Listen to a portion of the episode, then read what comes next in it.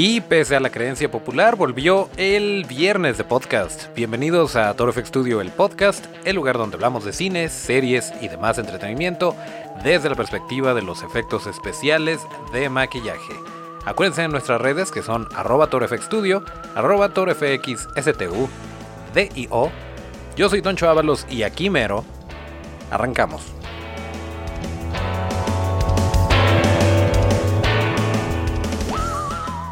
Y en efecto, esta es una eh, edición nocturna del podcast, pero de cualquier manera alcanzamos a salir en viernes y eso nos hace muy felices. El día de hoy tenemos un invitado muy especial, es una persona que va a ser co-conductor por el día de hoy, por esta noche. Es nuestro amigo Maharki, que ya han de saber de él. Nosotros siempre hablamos de nuestra red hermana prácticamente, que es la opinión de Maharki. Y pues este señor ha estado apoyando y siendo un gran amigo de Torfex Studio desde sus inicios. Y pues el día de hoy nos va a acompañar para que estemos platicando de las, de las notas que tenemos en torno al entretenimiento. Estamos en vivo y en directo, al menos así es como se está grabando con el señor Majarki. Eh, gracias, carnal, por. quiero, quiero fanfarres grabadas. Ah, cómo no, se las buscamos. Nada más que Pero, sean open source. sí, sí, no, no, le vas a poner las de pua, pua, pua, pua, pua. Las del Chavo del 8, que ya es que. Fíjate que sí, sí hay que, hay que hacernos de un banco de sonidos para, para cualquier ocasión. De, de hecho, puedes usar el, el, grito Wilhelm, ¿no? Ándale. Ese sí se... Me la, te lo voy a lo voy a bajar y sí, pues y aparte es del dominio popular, entonces Exactamente. Sí lo podemos usar.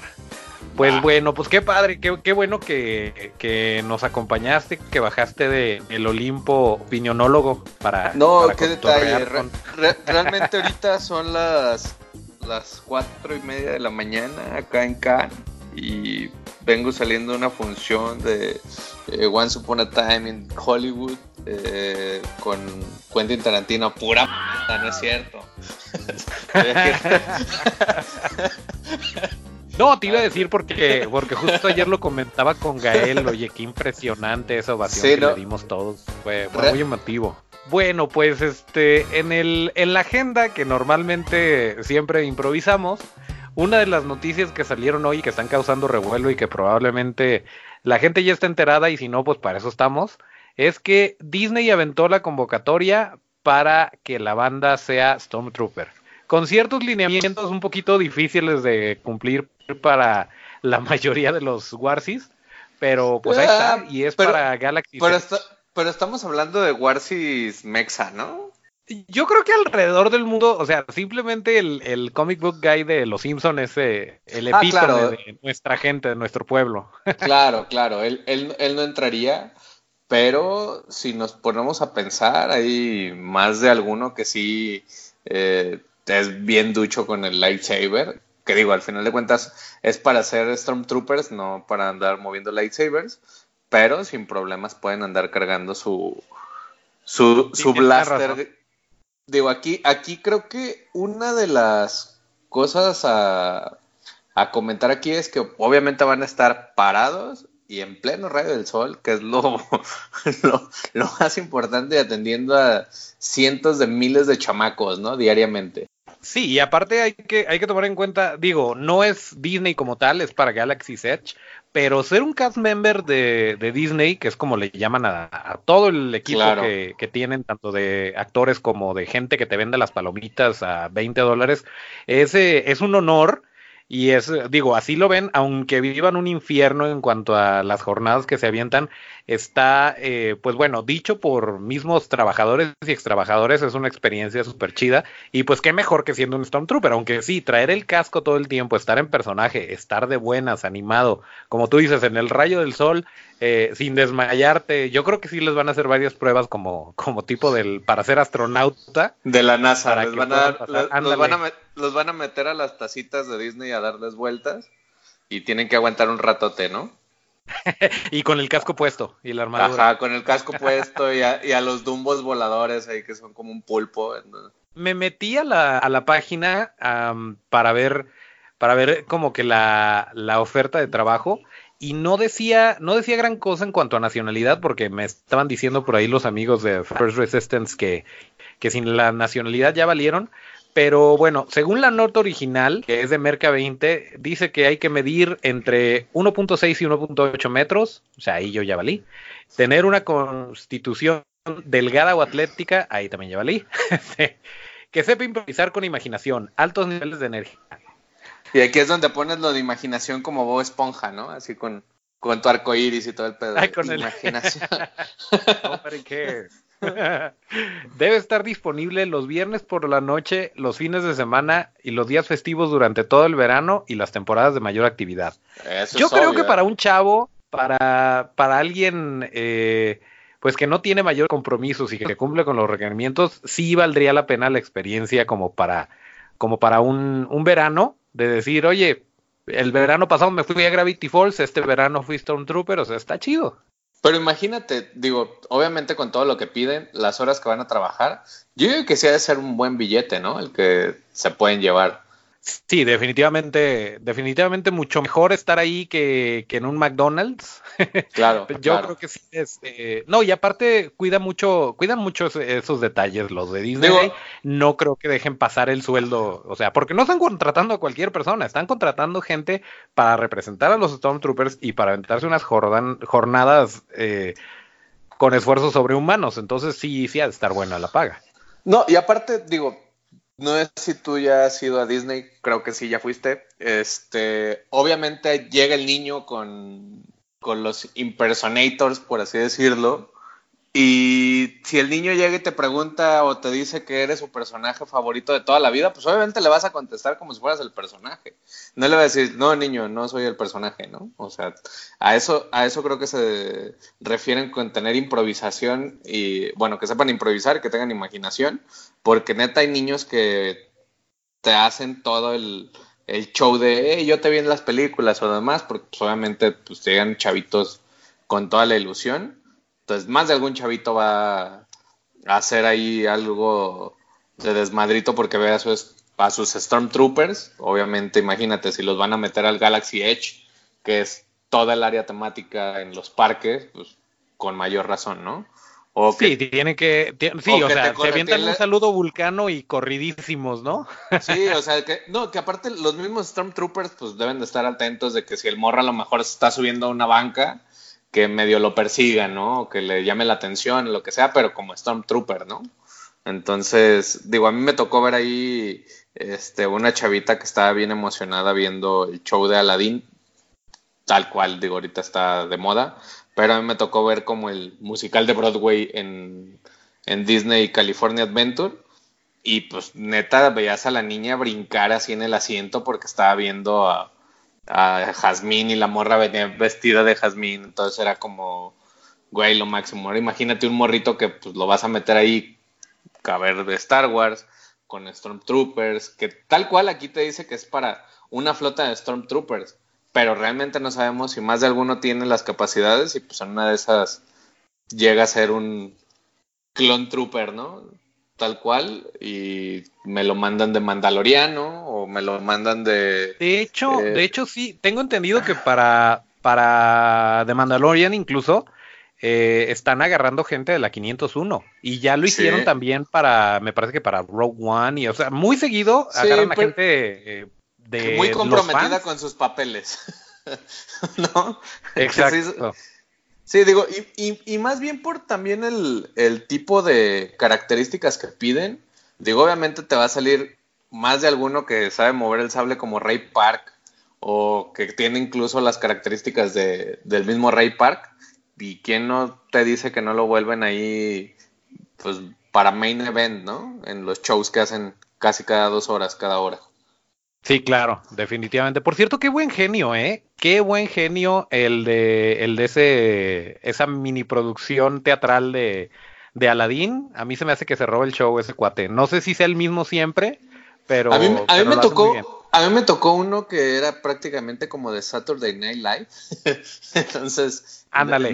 Me, tocó que le tiraba caca a Justin Bieber y De hecho, tenía una escena donde creo que les pasó ahí algo medio raro y el vato improvisó que era Miley Cyrus en lo de Wrecking Ball, porque literal se, le, se, le rompió algo como de la... De la escenografía. Como, como, de la escenografía, pero era como de la alfombra. Entonces se hizo como de lado y el güey venía solo. Entonces era como de, ah, sí, pues déjame, me subo así como de ladito. Y, empezó a cantar la de Breaking Ball de, de Miley Cyrus pero se notaba que no era real, o sea, que no venía en el guion, sino que era como de, sí. ah, se me rompió, déjame improviso, y quiero pensar que eso aduce lo de, pues, güey, tienes que improvisar y tener imaginación y estar al momento y salvar el show, ¿no?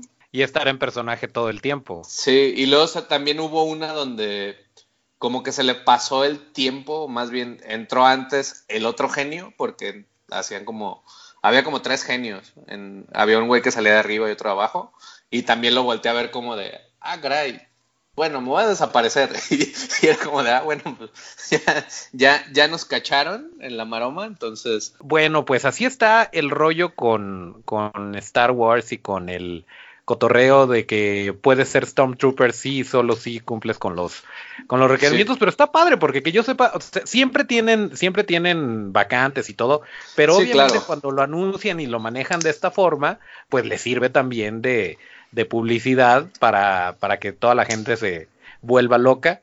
Eh, y a propósito de Aladdin, pues platícanos porque no, no hemos tenido la oportunidad de verla, pero por lo pronto sabemos que las opiniones van bien, que lo que más preocupaba que era Will Smith, al parecer lo hizo bien. Eh, de, hecho, de hecho, eso que dices de Will Smith que preocupaba, creo que ahora podemos entender por qué en los trailers y en todo se ve a un genio bastante fuerte, bastante mamado. Y la razón es porque Will Smith carga toda la película en los hombros. Entonces, realmente a eso se debe el, el éxito de la película en algún modo, digo, porque tal cual lo demás, eh, a mi punto de vista, es una película que nadie pidió, pero ahí está. Digo, el, primer punto.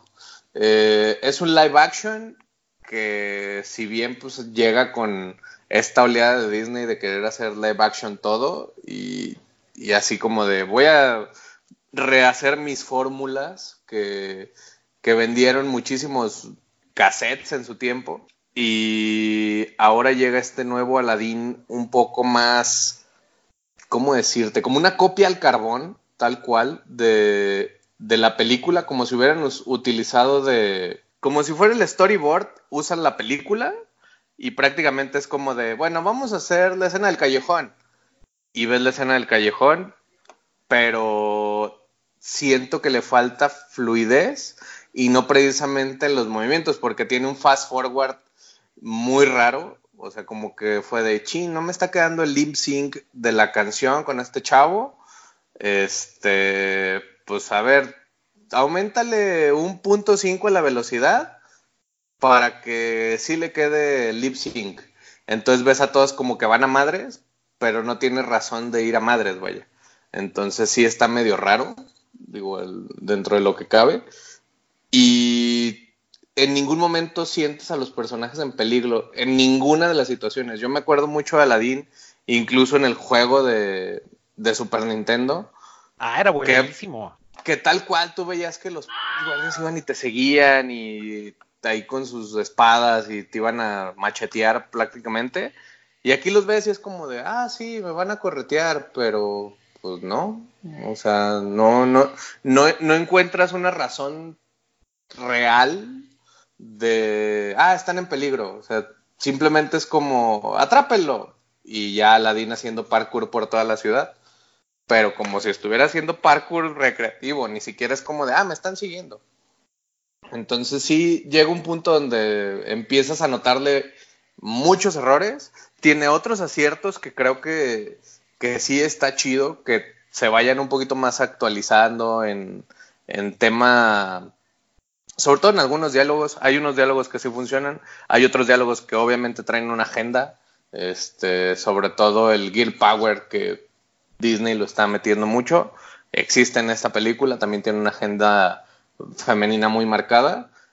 Sigue con el mismo tema de Capitana Marvel, entra como muy con calzador, que es como, creo que no necesitabas una canción para decirme lo que me dijiste, pero al meterlo a canción, como que te baja el, el mensaje. O sea, es como. Le, baja la intención y como que el punch que puede tener. El punch que pudiera tener, exactamente. Porque lo hizo una canción y luego en la canción ves a Jasmine eh, convertida en una serie como de Quicksilver. O sea, está muy raro, así como de. Se detiene el tiempo y ves a todos en tiempo detenido.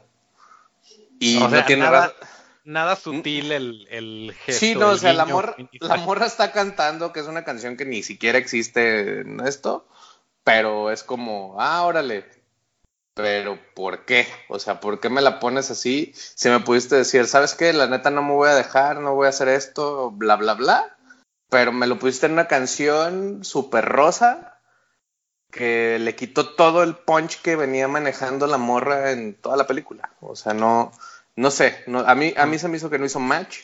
Eh, hay algunos chistes que son como clásicos o que fueron clásicos en, la caricatura que como que trataron de tropicalizar o de actualizar, no sé, y como que pierden sentido, o sea, o, como que les falló en edición, o como que neta sonaba mejor en su cabeza y fue como de, chin, ya lo grabamos, pues ni...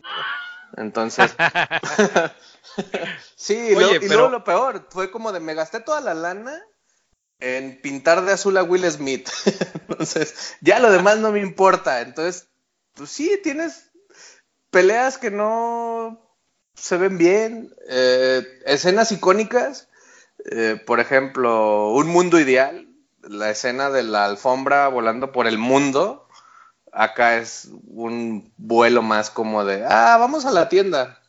Ok, espero que eso no cuente como spoiler, pero...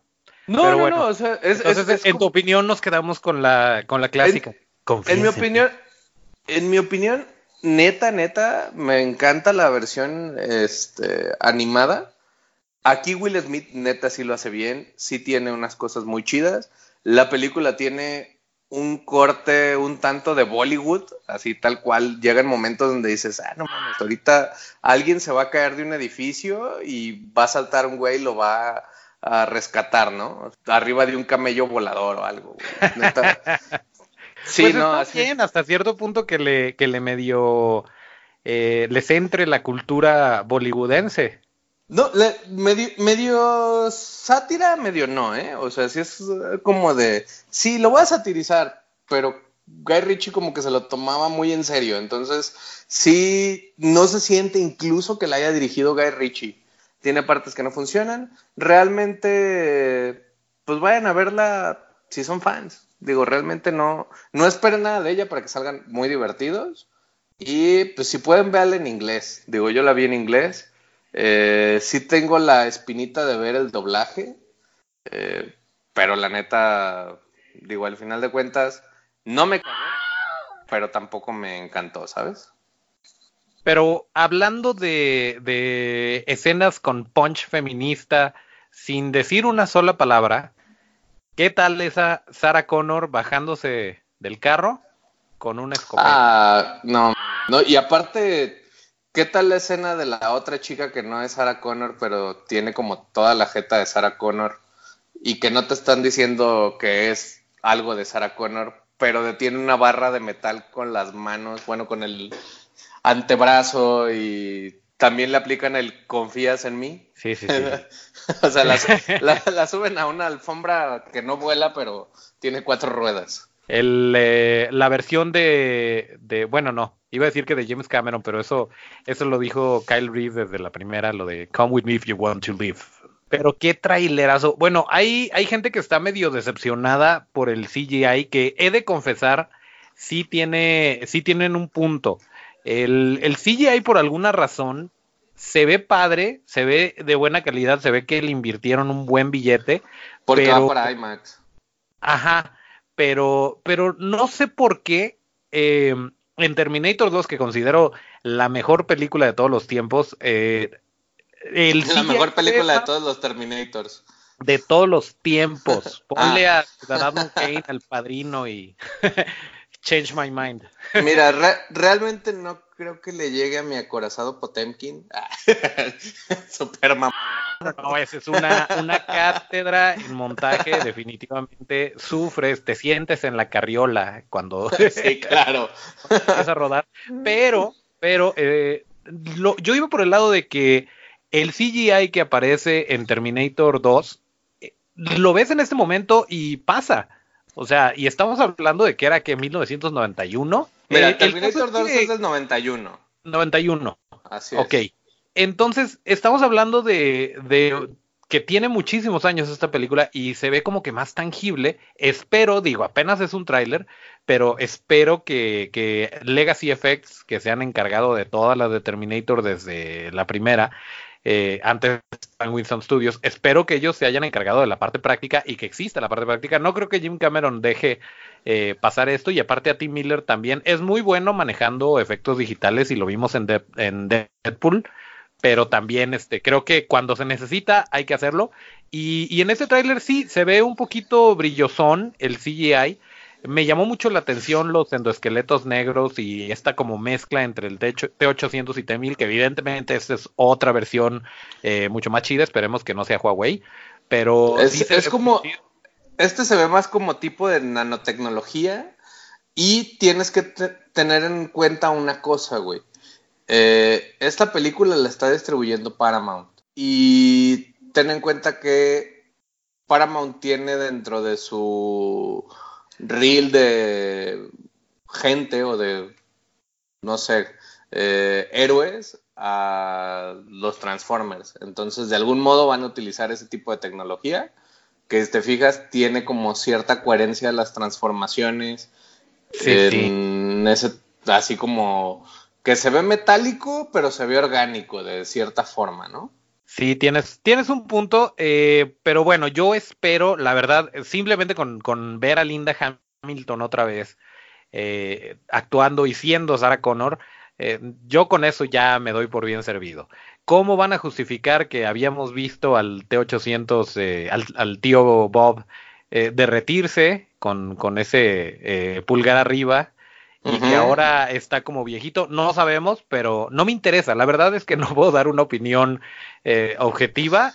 Eh, no me interesa lo que pase, la voy a ver y estoy muy emocionado. Y se me hizo que el tráiler cumplió y que estuvo muy, muy bien.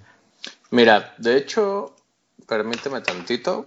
Mientras te permito, te comento que este, este episodio en particular, el episodio 35 de este podcast, correspondiente al viernes 24 de mayo, de 2019 es eh, hasta cierto punto interactivo.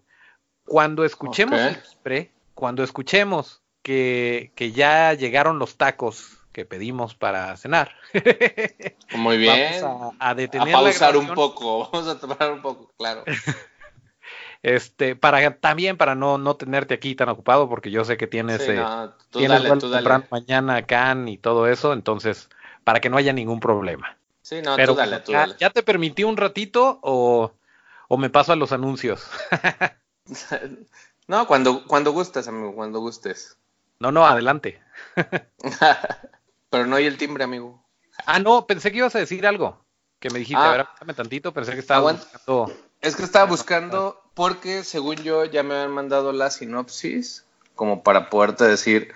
eh, pero. Ok, esta es una, una primicia que nos está dando la opinión de Majarki, que esperemos no lo metan problemas de confidencialidad. nah.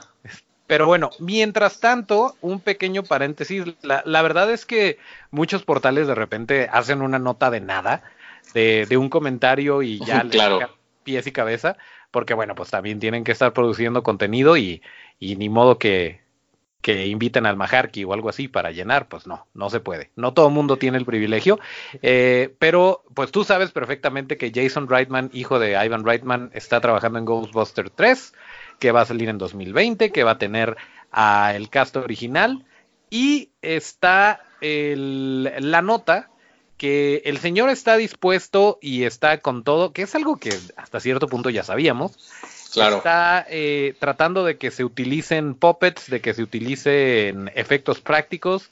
El CGI, pues obviamente va a ayudar en muchas cosas, pero está el plan de pasarse la mayor parte posible en efectos prácticos y en, en puppets y en maquillajes y todo esto. y que el, eh, el presupuesto va a estar entre los 50 y 100 millones de dólares, que bueno, para nosotros no, no nos dice nada, nosotros que no producimos, pero seguramente eh, para la gente que está un poquito más metida en cuanto a presupuestos cinematográficos, está moderado, pero decente. Sí, sí, está decente, porque por ejemplo, Godzilla son 200 millones, güey. El budget con que hicieron Godzilla King of the Monsters es 200 millones y prácticamente todo se les fue en CGI. Pues es que era realmente lo que había que mostrar. Digo, si, si, te va, si te basas a la versión anterior de quién quiere ver una película de Godzilla sin un Godzilla, eh, realmente ahí pues, nos hubieran enseñado casi casi la...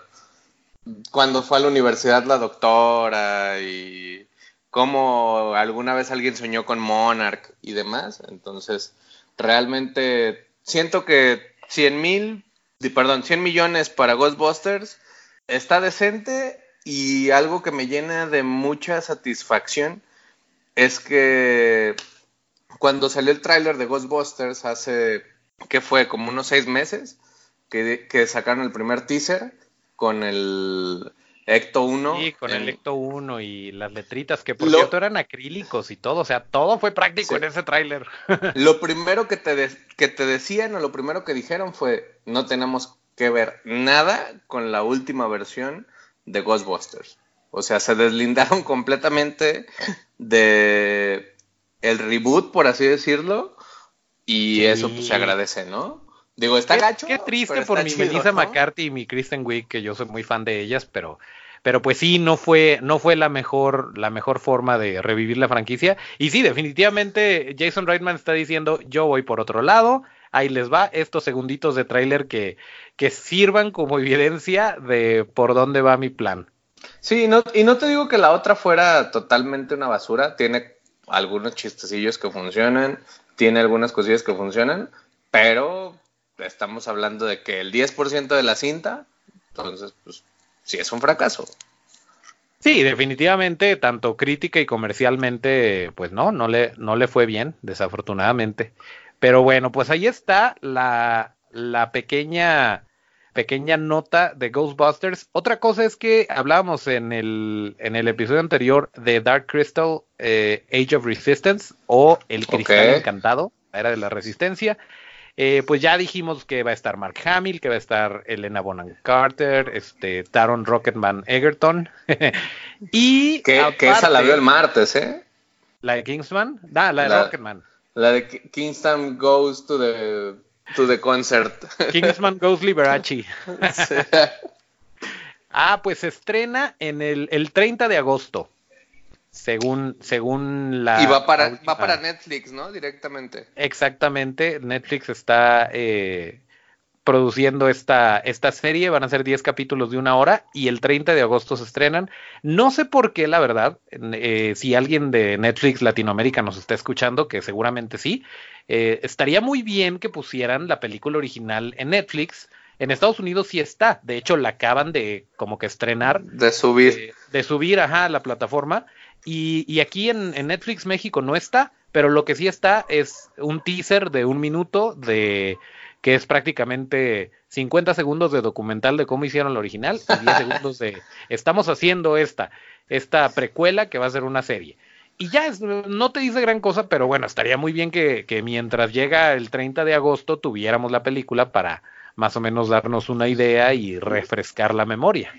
Te, te voy a ser sincero, a mí Dark Crystal desde morro siempre me dio como miedillo, como un cierto cringe el, en los personajes. Digo, soy muy fan del trabajo de Jim Henson, pero me daba no sé qué los monos, güey. Así, neta, no, no, nunca, nunca me gustaron, güey. Si era como de, ay, güey, esa madre se me mueve en la noche y, y sí corro, güey. Y es que precisamente Jim Henson no, no lo hacía con la con la mentalidad de esto le va a gustar a los niños. O sea, era, sí, no, esta es una historia fantástica y, y me vale le que pesadillas a los padres. Ajá.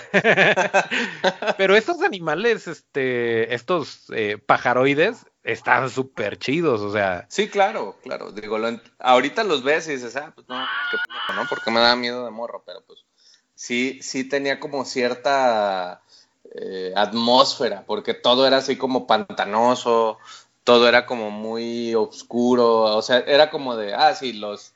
Gelflings, se llaman Gelflings. Los Gelflingsillos. sí, eh, o sea, esos güeyes eran como muy luminosos y los otros eran muy oscuros.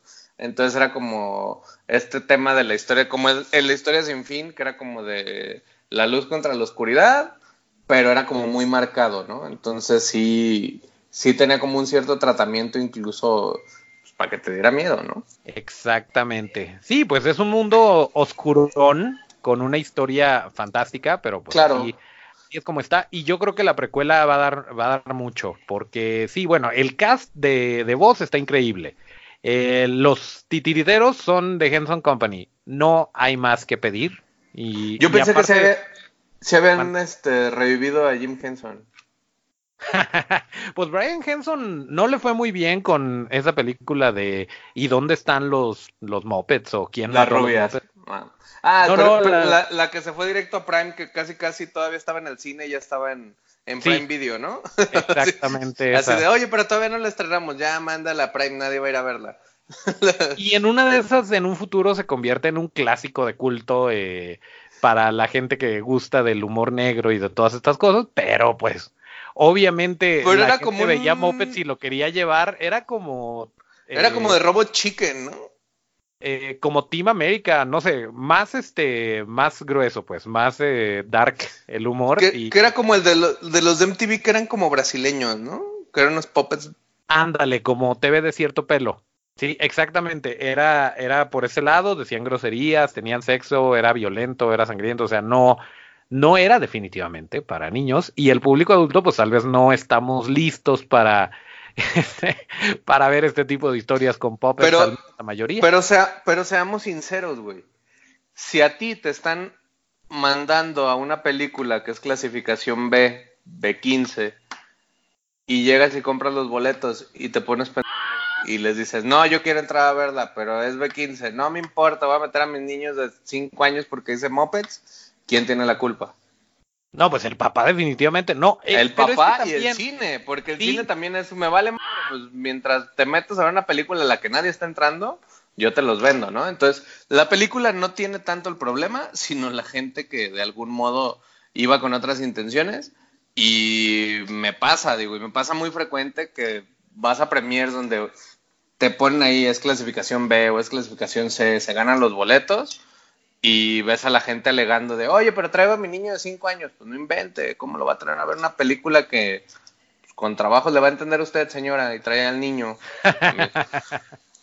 no, pero bueno, también, sí, eso, eso es muy cierto y, pasa todo el tiempo, pero eh, también la gente que, más bien las distribuidoras, a veces te mercadean una película como súper otra cosa completamente diferente Claro. Y, te muestran lo que va a agarrar más audiencia.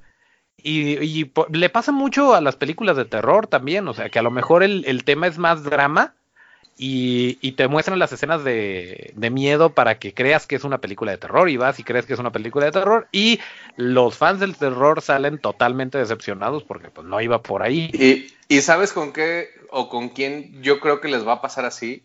Porque a mí me pasó. Eh, Brightburn Hijo de la Oscuridad.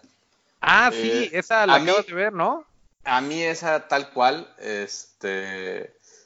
Pues tú ves el tráiler y, dices, ah, órale. Digo, porque la película trae una premisa muy, muy chida, digo, a mi punto de vista, eh, desde que leí de qué se trataba y sobre qué va, se me hace súper interesante que alguien se hubiera dado a la tarea de llevar eso a, la pantalla. Digo, ya lo habían llevado y se llamaba Megamente, pero que alguien le hiciera un live action y con esa premisa está bien chido, que es, ¿qué pasaría si el último hijo de Krypton, que aquí no te le ponen que es el último hijo de Krypton, eh, que todo el mundo sabe quién es el último hijo de Krypton y si no lo saben, pues es spoiler, se llama Superman o Clark Kent.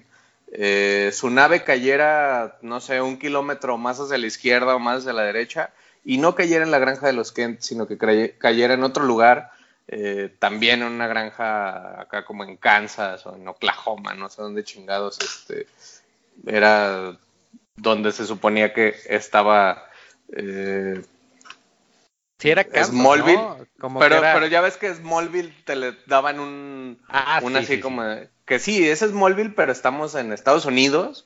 Pero era así como un pueblito de como de Oregon, ¿no? Una mamá así, pues. Entonces, eh, es parecido a este tema. Acá cae en, en un condado que se llama Brightburn. Entonces, el, el chiste es: ¿qué pasaría si ese niño, en lugar de caer con estos viejitos buena onda, eh, que siempre quisieron un hijo y que querían así como todo el amor y, todos los valores, cayeron en una familia promedio, donde tuviera problemas de gente promedio y qué pasaría si no tuviera toda esa, esa tensión con la que vivió Clark ¿no? Pues obviamente le va a salir ahí un pedo disfuncional y es lo que de algún modo te da la trama de, de Brightburn. Pero, pues obviamente no era lo que yo esperaba y desde que llegamos fue de, bueno, les traemos una película de terror y pues espero que la disfruten. Y yo, ¿qué? ¿No va a haber superhéroes? No, es una película de terror. Y tal cual, si ustedes les dan el tratamiento de que van a ver una película de terror, cambien el tema de superpoderes por poseídos y tienen Brightburn. O sea, es un slasher con superpoderes, prácticamente. Sí, sí, pero imagínate que la nave, por así decirlo, fuera una Ouija y en lugar de darte poderes, eh, se te mete un demonio y obtienes una película tipo Warren. Sí, porque yo, yo, yo esperaba, yo también, o sea, por el tráiler yo creería que es de la parte oscura de un superhéroe, como tú dices, un, un megamente sin comedia y, para adultos. De hecho, en, en DC Comics, digo, aquí el problema es, no es de Warner, es de Sony. Eh, DC Comics sacó una, o este arco, por así decirlo, este arco existe, existe el cómic y se llama Ultraman. Eh, Ultraman no es Superman, sino que es la contraparte esta que les decía de qué pasaría si Clark cayera en otro lado. Este, y Ultraman es un villano, tal cual. Yo me quedé con que Ultraman era más como Superhuman Samurai sí, o sea, que era, un Sentai, no, o sea, acá el, arco de, DC se llama Ultraman y es tal cual un, un este Superman como bizarro, haz de cuenta, como malo. Y entonces todo el mundo creería que Brightburn iba a ir por ese lado y nada que ver. Yo creía que Brightburn iba a ir por ese lado, pero pues obviamente tienes a un eh, Brian Bayers o algo así se llama el morro, eh, que tal cual es un morrito que al cumplir 12 años pues le truena la tacha y se pone bien mala copa. Entonces, sí, sí está muy chido, tiene efectos muy, muy buenos, es una película muy, muy gore. Este. Pero hay que, verla desde la perspectiva de película de terror y ya no pasa nada. Sí, no, y, aparte de eso, obviamente yo recibí un par de mensajes de, oye, güey, pues, fui a ver Brightburn y llevé a mis morros porque pensé que iba a ser como de superhéroes y pues no. Y yo, ah, pues qué pedo estás, güey. Pues si desde que ves el tráiler ves un morro con una capucha ¿Para qué los andas llevando? Con los ojos rojos, güey. O sea, desde ahí se ve que no. O sea, y ves el tráiler y ves, pues, obviamente no. O sea, no lo vas a llevar a que vea eso. Entonces, pues sí, es una película teen y tiene un tratamiento de película B. O sea. Eso me interesa. O sea, tal cual tiene cosas como malechitas, efectos muy prácticos y efectos que sí son CGI, pero bien logrados. O sea, ves, este, te digo, cosas muy... O sea, te das cuenta, de esa, de esa forma te das cuenta que lo hicieron a propósito, que lo que se puede ver así como que medio chafita es porque así lo quisieron hacer, no por falta de presupuesto. Exacto, ¿y sí sabes por qué? Eh, no. Todo es gracias que tú sí. todo es gracias al productor, güey. El productor es James Gunn. Ah, claro, claro. Entonces James Gunn es un gran entusiasta del cine B. Sí, claro. Pues, este, Entonces... Eh, eh, oye, sí, habrá que investigar si Masters Effects tuvo que ver con eso. Y, está muy chido porque te digo, te digo que tiene mucho, mucho efecto practicoide. O sea, si lo ves y está como de... Sí, le hiciste esto práctico, pero se le ve que ahí hubo un chino photoshopeándole unas cuantas cosas para que se viera todavía más intenso, ¿no? Y se le ve el cierre al monstruo. Hablando de cierres y monstruos, por cierto, eh, yo sé que tú eres un fan asiduo, que tu santo patrono, el santo patrono de aquí es Guillermo del Toro y tengo entendido que para ti es Godzilla, aunque no exista. claro que existe, ah, o sea... Existe en nuestros corazones. Güey, el que no lo veas no quiere decir que no existe, porque el día que salga, güey, te vas a caer. Entonces, no lo invoques. Tienes un, tienes un buen punto. No, entonces hay que seguir aventando popotes al mar para que en una de esas detenga Godzilla. No, más, más bien lo que puedes ayudarle es aventando más radioactividad. Oye, ¿y qué tal, qué tal está? ¿Cumplió con, con, tus expectativas? Yo sé que la primera fue como que tiburón versión Godzilla porque salió muy poquito, pero pues fue como que el arco que le quisieron dar. Y ahora que sí hay monstruos por todos lados, ¿qué tal? Mira, realmente yo vi mucha gente que como que no les gustó, como que sentí que esperaban más, pero digo, es banda la que no sé cómo tomarla, güey, realmente. Eh, Vieron Godzilla 1, no les gustó, ven esta que es súper mil veces mejor que Godzilla 1 porque aquí tienes eh, un monster palusa, o sea, monstruos a donde voltees, peleas de monstruos a donde lo veas, Kaiju, traes Kaiju, traes Kaiju. Sí, la trama, si tú quieres, es un poquito endeble en cuestión de diálogos, sí, lo, lo acepto, pero pues obviamente, digo, si alguien llegó a ver las películas de Toho tal cual, de Godzilla eh, First Generation se le pudiera llamar, pues duraban 10 minutos, 15 minutos y no tenían una trama así más que, oh sí, hay un terremoto y salió un Kaiju y está atacando Tokio. Háblale a Godzilla. ¿Lo despedaza o lo hace explotar o le corta la cabeza o un brazo, lo que sea? Y Godzilla regresa al mar.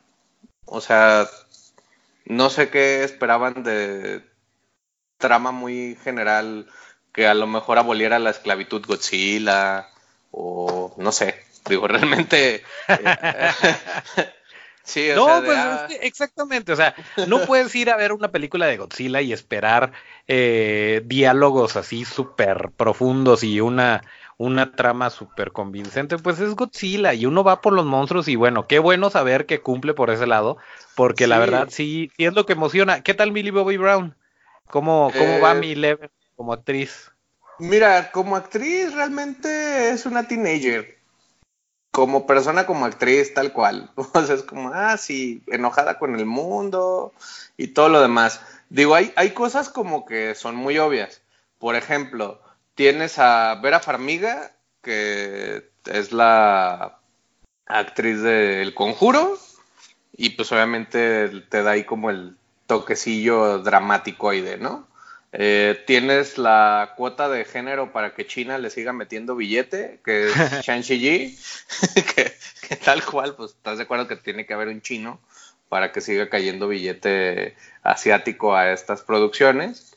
Este, y luego tienes un Tywin Lannister, que también está en su papel de Tywin Lannister, haciendo cosas de Tywin Lannister. De malo de Malolandia.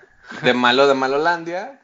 Pero el, el cast que yo dije, güey, la neta sí tiene por qué estar ahí y qué gran acierto que le hayan puesto porque no hay nadie que sepa más de monstruos que Sally Hawkins, güey. Sí, claro. no, hay nadie que sepa mejor de monstruos, ella está casado con uno. Sí. Entonces yo cuando la vi dije, claro, ella sabe de Kaijus, vive con uno. Oye, oye, Ken Watanabe, ¿qué tal? Sí, pero no. O sea, te daría un gran spoiler, pero sí, pero no. Ah, ok, ok. No digo nada, no digamos nada.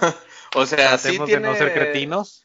Desde, desde, la, desde la vez pasada, pues ya lo tenías ahí como de, oh, sí. O sea, es, como... Es como el, ay, mis caillucitos. O sea, ese, eh, yo, yo podría ser Ken Watanabe, güey. Ok. Y no le peguen a no, mi no, monstruo. No dudo que tengas el rango, pues, pero... Sí, no, o sea, es, es como de no le peguen a mi monstruo, ¿sí sabes? Ajá. Entonces, pues sí. Pero aquí lo que está muy chido, no tanto, digo, obviamente la película yo la necesito ver en formato IMAX y como unas ocho veces más. Es todo lo que están construyendo, no desde Godzilla 1, que de algún modo sí, pero no también, sino desde Kong Isla de la Calavera. Sí, o sea, tal cual, desde ahí fue cuando dijeron, güey, la neta, este es el camino. Este es el camino. Y... tal cual, porque la neta, este, güey, es un monster palusa, güey. Qué chido. No, y aparte ya sabíamos que ya sabíamos que era el plan extenderlo por este lado desde, desde el final de Kong. Y, y, yo creo que lo van a extender unas cuatro películas más, güey. Es, es, es impresionante la cantidad de, de desmadre que se puede lograr, güey, con tanto personaje, güey. Pues todo depende de cómo le vaya en taquilla. Ojalá y no lo vayan a, no lo vayan a meter al congelador, porque de repente, pues sí, sí llega a pasar con estas películas. No, no creo que le vaya mal. Te voy a decir por qué, güey. Porque la película sí es un desastre visual, güey. Y normalmente cuando les va mal es cuando no te funciona ni siquiera con los chavitos, güey. Y aquí sí te digo, los diálogos van a, a una cosa como muy de lado, pero sin caer, por ejemplo, en Megalodón, güey. Que era como diálogos sin sentido, sino que acá sí son sin sentido, pero medio lo entiendes, como de, ah, sí, mm, mira, animal ancestral. Y a cuentas, eso, eso le pasa desapercibido al mercado meta, porque realmente lo que van a, ver son monstruos. Y, pues sí, el diálogo es importante, pero, pero mientras conecte con, la gente que tiene que conectar y, y se llenen las salas al menos hasta un nivel considerable para que se pueda financiar otra, yo creo que sí lo, Sí. lo van a hacer. Y aparte ya le habían apostado, o sea, ya tenían el plan desde, como tú dijiste, desde Kong. Y pues yo creo que ya tienen un colchoncito por ahí para, para aventarse la, la siguiente o las siguientes, depende de... Sí, ¿no? Y, y, te digo que aquí, por ejemplo, tienes al malo de Malolandia, que te digo que es el Charles Dance, el Tywin, que es como el pedo humano que tienen sí sus problemillas ahí de, ay, sí, pobres de nosotros los humanitos, pero tienes el pedo de pobre yo, rey de los monstruos, peleándome contra otro chico de monstruos por ver quién está más caro, ¿no? Y al final de cuentas, pues no necesitas diálogos para ver unas madres, que es, pero es como ¿cuántos diálogos bien conectados puedes encontrar en Pacific Rim salvo el hoy cancelamos el apocalipsis ah, y uno que otro, güey. Monologazo de Idris Elba, pero sí, o sea, realmente O sea, obviamente no ibas a ver monólogos de este güey. Sí, no, es una película de Quentin Tarantino. O sea, no vas a ver monólogos, vas a ver más. Y tal cual esta película cumple con eso, o sea, tiene más, tiene monstruos, eh, aparte cada monstruo tiene una personalidad muy única que eso está chido, igual, uh, independientemente de, todo el universo de Kaijus que existen y del universo que Toho creó desde hace muchísimos años, creo que estos monstruos tienen ciertas características que los vuelven únicos y que pueden darte para unas franquicias distintas. O sea, por ejemplo, yo sí quisiera ver una película de King Ghidorah solo. ¿Sí sabes? No, pues sí, por si por ti fuera que le hagan una biopic a cada uno desde su concepción. Y...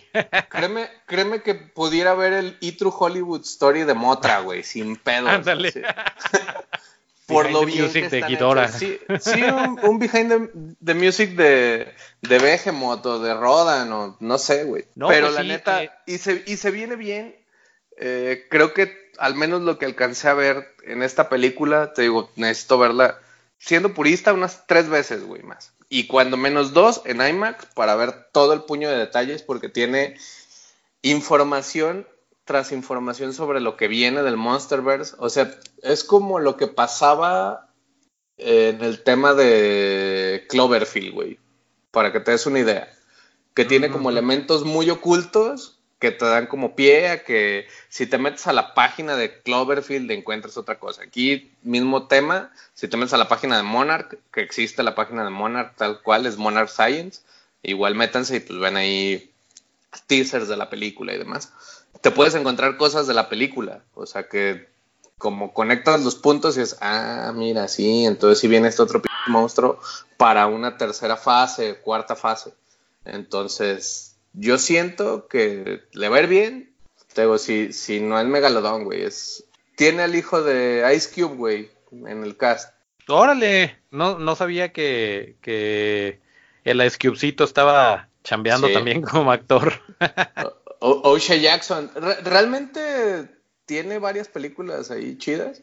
Digo, la última que la vi previa a esta era Ni en Sueños de Seth Rogen y hace un muy buen papel. Digo, obviamente lo ves y es Ice Cube si se hubiera viajado como Marty McFly.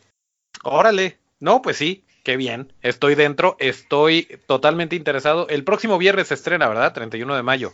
Así es, 31 de mayo estrena eh, Godzilla, Rey de los Monstruos. Y pues si no tienen quien los acompañe a verla, I mean, ¿eh? Sin problemas, yo voy. Ok, no, pues sí, yo creo que sí, sí le, sí le voy a tener que echar una ojeada, no necesariamente en, en Premiere, porque pues ya no está uno para esos trotes, pero bueno, ese pequeño abrupto fue el timbre de los tacos, señor Majarki. Corra, corra. Entonces, eh, pues no sé, algo, algo más que quieras, que quieras agregar. Eh, ahorita, ahorita te avientas la, el cierre para que digas tus redes, pero algo más. Ah, digo, yo siempre estoy hablando de la opinión de Majarki aquí, de todas formas. Entonces, eso, eso. Eh, pues más que nada. Mi gente es tu gente. que vayan al cine, siempre vayan con expectativas bajas para que se sorprendan de más. Y al final de cuentas, la última opinión la tienen ustedes. Realmente yo opino de todo, pero también puedo opinar de nada. Entonces, eh, vayan y véanla. A mí, yo obviamente soy un entusiasta de, de Godzilla fui criado con él desde el kinder, entonces obviamente pues es mi, mi héroe favorito, ¿no? O sea, muchos dicen, ah, es un héroe, ese güey salvó una infinidad de veces a Japón nadie se lo ha agradecido como se debe. Entonces, ahora... Y en daño, en daño colateral no le podemos pedir gran cosa porque pues, todos vimos lo que pasó con Superman. sí, sí, sí, sí, pues digo, aquí seamos sinceros, este Godzilla crea más daño colateral que nada, pero al menos todavía tenemos planeta. Digo, ahí es un, es un titán del pasado, pero nosotros hicimos que despertara. Entonces, pues, chavos, agarren el pedo y, y no tiren popotes o algo. Hoy en su sección Agenda Ecológica con Majar. Sí, claro, claro. Mejor avienten plutonio empobrecido o algo. Ay, por cierto, hay que hablar de Chernobyl de HBO, pero eso tal vez lo hagamos el próximo para, martes. Para que no, para que no vayan a cancelar su cuenta de, de HBO, ahí está Chernobyl. Y este, hablando de maquillajes que sí funcionan, eh, viene Rocketman, que estrena también el 31, así que pues se viene bien el siguiente fin de semana. Vientos, pues ahí si, si haces algún regalillo, alguna dinámica, pues también le damos por acá retweet este, en el podcast. Ándale, déjame ver, déjame ver si hay algún regalo. Digo, por ahí debo de tener algo alusivo, pero pues si no, ahí vemos cómo le hacemos. Va que va. Pues muchas gracias, eh, señor. No, gracias. Un gusto gracias a ustedes. Este, yo ahorita ya me voy a desayunar. Eh... Tenías desayuno con Diego Luna, ¿verdad? Eh, no, de hecho, eh, no se pudo levantar. Me cancelaron sus agentes. Al parecer eh, le cayó un poco mal los escargots, pero. Se puso muy charolastra. Se puso muy charolastra. Ahorita voy a ver si Billy Eilish tiene algo hasta aquí en, el lobby. Entonces, a ver qué, qué hacemos. ya está. Pues buenas noches, Guadalajara. Buenos días, Francia. Pues ya está, carnal, muchas gracias. Ya está, ¿no? ¿De qué? Pues ahí saludos a... ¿cómo, les llamas tú a tus Torefexers o cómo? Pues fíjate que, que no tenemos así como que un término en común. Yo los llamo familia. Yo, yo, no estoy poniendo etiquetas, pero no, de hecho, este, FXeros creo que es el, el término, eh, el, el, consenso llegó a, a FXeros. Pero pues ah, como se quieran llamar, los queremos mucho. Sí, pues, pues ya está. Y chavos, neta, vayan y vean Godzilla y si van a Carl Jr., tráiganme un vaso. Quiero coleccionarlos todos. Ah, se ven chivos. Sí, aprovechen, aprovechen que están en una gran época para vivir de coleccionables chidos. Bueno, pues aquí termina el episodio número 35 de Toro FX Studio, el podcast correspondiente al viernes 24 de mayo de 2019. Acuérdense que para seguir la conversación hay que seguirnos en todas nuestras redes que son arroba torofxstudio, arroba torofx, Yo soy Toncho Ábalos, mis redes son arroba Toncho Ábalos con T y yo soy Majarki y me pueden buscar en todas mis redes como Majarki Opinión. Pues síganos en majarki.com también. Y hasta el próximo llamado. ya está.